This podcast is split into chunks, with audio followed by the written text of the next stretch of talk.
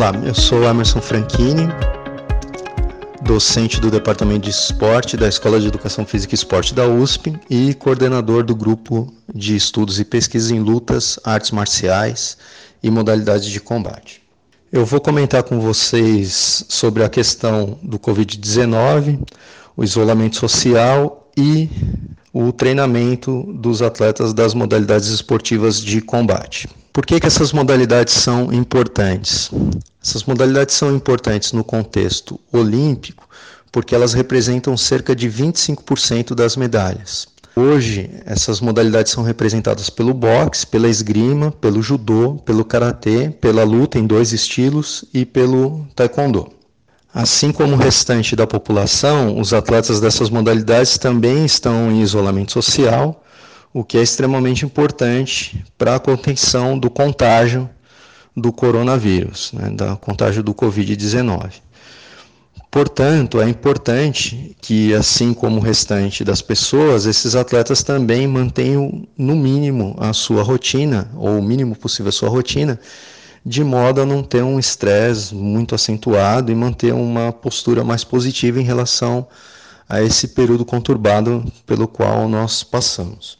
Em geral, esses atletas treinam algo em torno de 20 a 25 horas por semana. Portanto, se eles não se adaptarem minimamente a essa nova realidade, pode ser bastante complicado para alguém que tem essa carga semanal bastante elevada em termos de horas de treinamento, é, passar a não executar basicamente nada. Nesse sentido, é bastante importante que esses atletas é, exerçam algum tipo de, de atividade física, façam algum tipo de processo de treinamento para tentar minimizar ou é, talvez até manter algum nível de condicionamento físico nesse período de confinamento. Embora nós não saibamos exatamente quando o confinamento acontecerá, é muito provável que nas próximas duas ou três semanas haja um relaxamento dessa restrição maior, especialmente se houver efetivamente o um achatamento na curva de contágio, né, no pico da curva de contágio, que é o que todos nós esperamos que, que aconteça. De uma maneira geral, quando um treinador, um preparador físico, é, vai fazer a sua tomada de decisão para a prescrição do treinamento, esses profissionais consideram as condições materiais, o tempo disponível que o atleta tem e as condições de recursos humanos, principalmente parceiros de treinamento. Nessas condições de isolamento, é, não é diferente. Né? Então, nós temos é, que considerar quais são os materiais que eventualmente esses atletas tenham para treinar, e isso pode variar desde material nenhum até algum tipo de equipamento de musculação, bandas elásticas, etc. Qual é o tempo disponível? E é importante considerar que muitas vezes os atletas também estão cuidando de outras pessoas ou estão fazendo outras atividades em suas residências e, portanto, não dispõem de um tempo tão elevado para cuidar dos processos de treinamento. E temos que considerar também se esses atletas possuem ou não parceiros que estejam isolados junto com eles em suas residências, o que talvez facilitaria o processo de alguns meios de, de treinamento, a execução de alguns meios de treinamento. Para tentar direcionar um pouquinho a questão do treinamento, recentemente nós publicamos uma carta ao editor da revista para ao editor da revista de artes marciais asiáticas, que é uma revista especializada em artes marciais e esportes de combate e localizada é, e publicada pela Universidade de León na, na Espanha. Essa carta ao editor foi publicada em conjunto com pesquisadores chilenos, o Tomás Herrera Valenzuela, o Pablo Badilha e, e eu. Nesta carta, nós tentamos fazer um direcionamento do treinamento intervalado de alta intensidade para esses atletas de esportes de combate, no sentido de proporcionar algum tipo de direcionamento, de sugestão para que os treinadores embasassem as suas tomadas de, de decisão. Nessa carta, nós apresentamos uma tabela com estudos que já foram publicados com treinamento intervalado de alta intensidade com esses atletas de esportes de, de combate, incluindo taekwondo, judô, karatê e boxe, e estudos também publicados é, em diversos países, né? também com luta olímpica, um estudo norte-americano. Eu vou deixar com o pessoal o link para essa carta e aí quem tiver interesse pode dar uma olhada nessa tabela.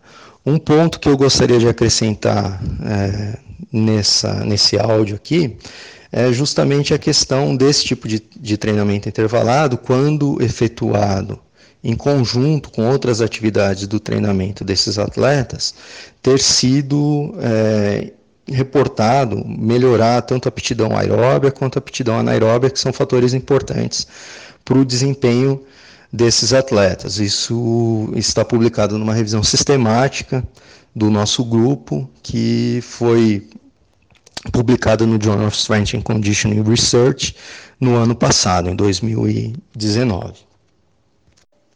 Naquele artigo de 2019, nós apresentamos uma classificação que é do Boucher e do Lorsen, publicada em 2013, em que eles propõem basicamente quatro grandes tipos de processos ou meios de treinamento intervalado, incluindo o HIT longo, então com séries um pouco mais longas, superiores a um, a um minuto, o HIT curto, que seriam é, séries mais curtas, normalmente com durações inferiores a um minuto.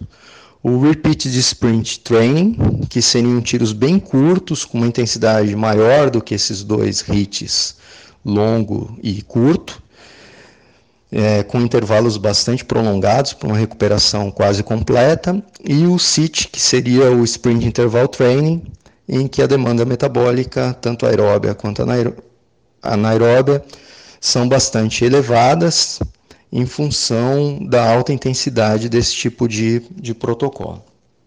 Além é, dessa classificação, seria importante também para os preparadores físicos dos atletas dessas modalidades esportivas de combate considerarem a estrutura temporal das suas modalidades. Por exemplo, a gente sabe que tipicamente uma luta de judô e uma luta é, e uma, um combate de luta olímpica tem aí é, durações de esforço em torno de 20, 30 segundos e durações de pausa em torno de 10 segundos. Portanto, uma relação de 2 para 1 a 3 para 1, que seria muito próximo do que muitas vezes a gente observa num hit curto pela essa classificação do Boucher e do Lorce. Por outro lado, quando nós observamos o taekwondo e o karatê, normalmente eles têm essas modalidades têm uma relação esforço-pausa de 1 para 1. Né? Porém, quando nós consideramos as ações de altíssima intensidade, que são aquelas que normalmente resultam em pontuações, essa relação vai de 1 para 6 a 1 para 8 normalmente, ou seja, para cada período de esforço em altíssima intensidade, o atleta tem 6 a 8 vezes é, um período superior em termos de recuperação o que caracterizaria aí, portanto, algo muito próximo ao que é o Repeat Sprint Training. E por sua vez, o box teria uma duração de 9 para 1, é, o que caracterizaria algo muito próximo do que é o, o hit longo. E para finalizar, a esgrima, que tem uma relação esforço-pausa de 1 para 6 aproximadamente, dependendo do tipo de arma, o que também caracterizaria algo muito próximo ao que é o Repeat Sprint Training. Como as variáveis que determinam o sucesso nessas modalidades são distintas, porque, por exemplo, no judô e na luta existe a manipulação do corpo do, do adversário, no sentido de tentar projetar, imobilizar, ou no caso do judô, aplicar chaves articulares, estrangulamentos. Por sua vez, no taekwondo, no karatê e no boxe, é, os atletas realizam técnicas de percussão, então socos, chutes, dependendo obviamente da, da modalidade. E na esgrima também é algo muito próximo à percussão, porém com a utilização das armas. Portanto, a, quando nós observamos a demanda fisiológica, no judô e na luta, a questão da resistência de força é um, um pouco mais importante do que no taekwondo e no karatê. O boxe, embora tenha uma frequência de golpes um pouco maior do que no taekwondo e no karatê, ainda assim não tem uma exigência de resistência de força tão elevada quanto no judô e na luta olímpica. Por sua vez, nas modalidades de percussão, a questão da velocidade é muito mais importante do que no judô e na luta, que obviamente também esses atletas dessas modalidades também executam ações em velocidade, porém com uma sobrecarga muito maior, porque eles têm que executar essas ações movendo o corpo do, dos seus adversários no sentido de eh, realizar principalmente algum tipo de projeção. Pensando nessas características, portanto, além do treinamento intervalado de alta intensidade, que poderia ser realizado aí duas a três vezes por semana, respeitando essas características das modalidades, seria muito importante, por exemplo, para os atletas de taekwondo e karatê, a inclusão de ações é, intercalando o stepping, né, aquela movimentação entre as ações de alta intensidade e ações de potência, então treinamento de potência muscular complementando o treinamento intervalado de, de alta intensidade. Ao passo que no judô e na luta olímpica, a questão da resistência de força seria bastante importante para complementar o treinamento intervalado de alta intensidade, especialmente para os grupos musculares dos membros superiores, sobretudo para a musculatura do antebraço, que é responsável pela manutenção da pegada, que é uma ação extremamente importante no judô e na luta olímpica, com a diferença de que no judô a apreensão é feita no pano do judogi, ao passo que na luta olímpica essa pegada é feita no próprio segmento do, do adversário, né? normalmente no antebraço, no braço do adversário. Uh, dessa forma, esse treinamento complementar ao treinamento intervalado de alta intensidade, envolvendo ou ações de potência ou de resistência de força, perfazeriam aí também duas a três sessões de treinamento, dependendo, obviamente, daquela questão que foi comentada no início aqui desse, desse áudio, que é a questão do tempo disponível que o atleta tem para fazer a, a sua sessão de treinamento. Uma outra questão que surge é o quanto o treinamento de alta intensidade poderia resultar numa diminuição aí da resposta imunológica ou uma baixa imunológica para os atletas, uma vez que obviamente não é desejável que isso aconteça especialmente nessa situação que nós estamos passando. No entanto, é importante considerar que como esses atletas estão já há bastante tempo fazendo treinamento de alta intensidade e se mantidos essas, esses volumes e essas frequências semanais que a gente acabou de, de discutir aqui, de apresentar, muito provavelmente não haveria nenhum tipo de problema dessa ordem. Né? Inclusive, seria extremamente importante para a manutenção aí de um quadro imunológico mais favorável para esses atletas. E por fim, essa manutenção da rotina é especialmente importante para a questão de saúde mental, né? manter uma atitude positiva, manter o atleta focado nos seus objetivos, né? dando alguma perspectiva de algo de um futuro um pouco mais positivo, pode ser bastante interessante para enfrentar esse isolamento. Então é isso, pessoal. Espero que esse áudio tenha ajudado aí na elaboração de algumas ideias. Fica a recomendação aí das leituras para aperfeiçoamento desses conhecimentos. E eu fico à disposição para eventuais questionamentos, discussões. Só mandar um e-mail, é efranquine.usp. Fiquem bem, fiquem em casa e cuidem aí da saúde, tanto de vocês próprios quanto das pessoas próximas a vocês. Grande abraço.